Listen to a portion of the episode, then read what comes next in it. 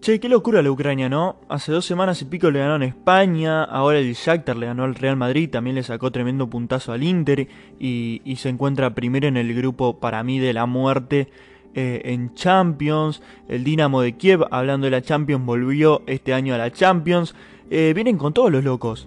Y a raíz de esto dije, bueno, hagamos un episodio hablando de fútbol ucraniano, pero después caí y, pensé, no, no es la hora todavía, ya que estos muchachos tienen mucho para dar y, no quiero eh, dejar pasar ningún dato de mayor importancia. Imagínate lo que haría eh, el Shakhtar si llega a dejar eliminado tanto al Inter como al Real Madrid en fase de grupos de la Champions, o lo que puede todavía dar eh, la selección ucraniana o mismo el Dinamo de Kiev, quien te dice sorprende también y entra a Europa y hace desastres en Europa League.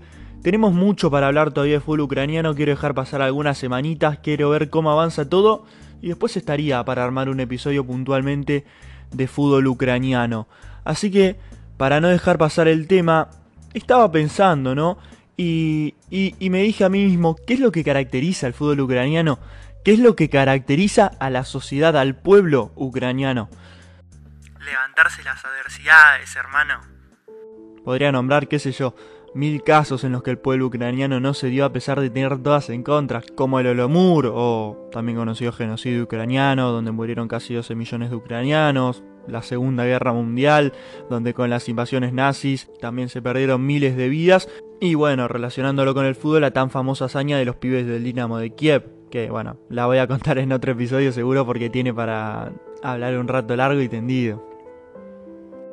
Pero volviendo al tema que nos compete, Em, siguiendo con la línea esta de tragedias que sufrió eh, este pueblo ucraniano, está la de Chernobyl, ¿no? El mayor desastre nuclear de la historia. Y nada, puse en Twitter una encuesta, repito, nos pueden seguir, siempre tiro el chivo arroba no es eh, y la gente dijo que le gustaba la idea. Así que nada, vamos. Primero que nada, volvamos unos cuantos años atrás en la historia. Década del 70, pleno apogeo de la URSS y por consecuencia de Ucrania. ¿Qué pasa? Nada, que a estos locos les sobraba la plata y las ganas de demostrarle al mundo que eran mejores que Estados Unidos. Entonces lanzan un proyecto de construir la central nuclear más grande y avanzada del mundo. Sí, adivinaron, la de Chernobyl.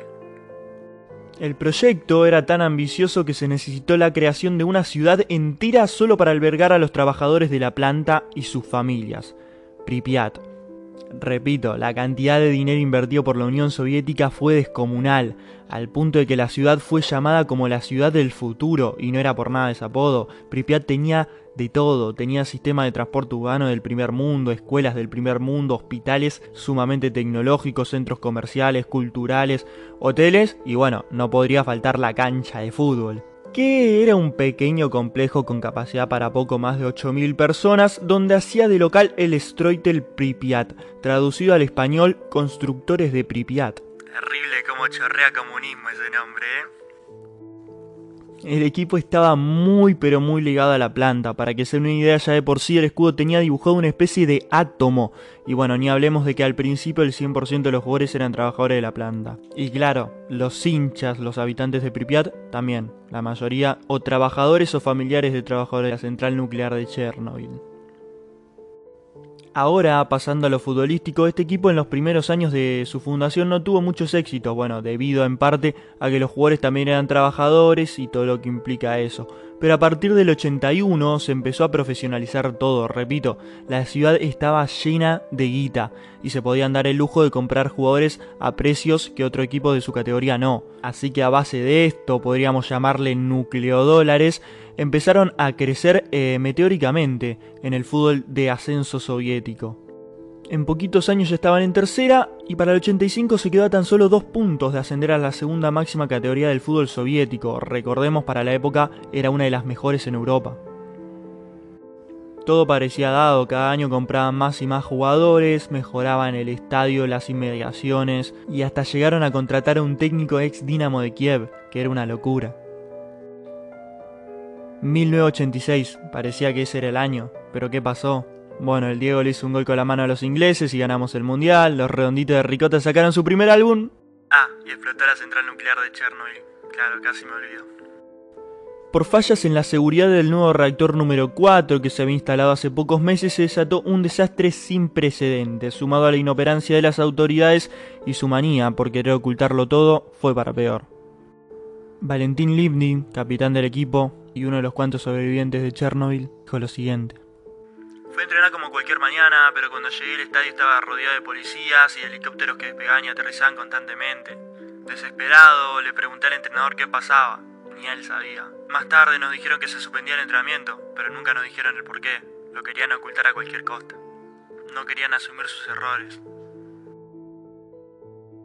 Recién 36 horas después de la explosión el gobierno dio la noticia y empezó a evacuar a la gente de Pripyat y los pueblos cercanos. Se intentó construir una ciudad llamada Slavotich a 35 kilómetros de Chernobyl para reubicar a la mayoría de los afectados, donde bueno, el Stroitel también se instalaría. O bueno, lo intentaría. Porque claro, el equipo lo perdió todo. Muchos jugadores fallecieron o quedaron imposibilitados de jugar en su vida. Los socios lo mismo. Se perdió mucho y no había forma de mantenerlo. Ni valía la pena por un equipo nuevo de tercera división. Así que desgraciadamente, al igual que el pueblo que lo vio nacer, fue extinto. Ahora, volviendo al anterior, como dije, el gobierno evacuó a mucha gente de los pueblos cercanos a la central, entre ellos a una familia cuyo hijo de 9 años era Andriy Shevchenko, quien años más tarde sería balón de oro pero que por aquel entonces tenía que huir de su casa sin un lugar a donde ir. Ya sea por obra del destino o como quieran llamarlo, fue reubicado en Kiev. Sí, claro, la ciudad del Dinamo, club en el cual se formaría y debutaría. Porque al final del camino, aunque parezca que no, siempre nos espera algo bueno. Levantarse y siempre levantarse, la constante historia del pueblo ucraniano. El resto de la historia la conocemos todos. Ganador de todo en grandes equipos como el Chelsea y el Milan, de temperamento bien marcado y que también sería máximo goleador e histórico capitán de su selección y que obvio nunca se olvidaría de sus raíces y volvería a retirarse al Dinamo. Porque como yo digo, el pueblo ucraniano es un fiel reflejo de eso.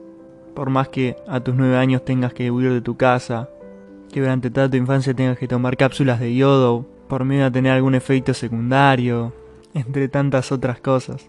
Así todo, fue máximo goleador, repito, en la historia de su selección, posiblemente el mayor jugador ucraniano que hayamos visto en nuestras vidas y balón de oro, que no es poca cosa. Andy Shevchenko, muchachos, historia pura.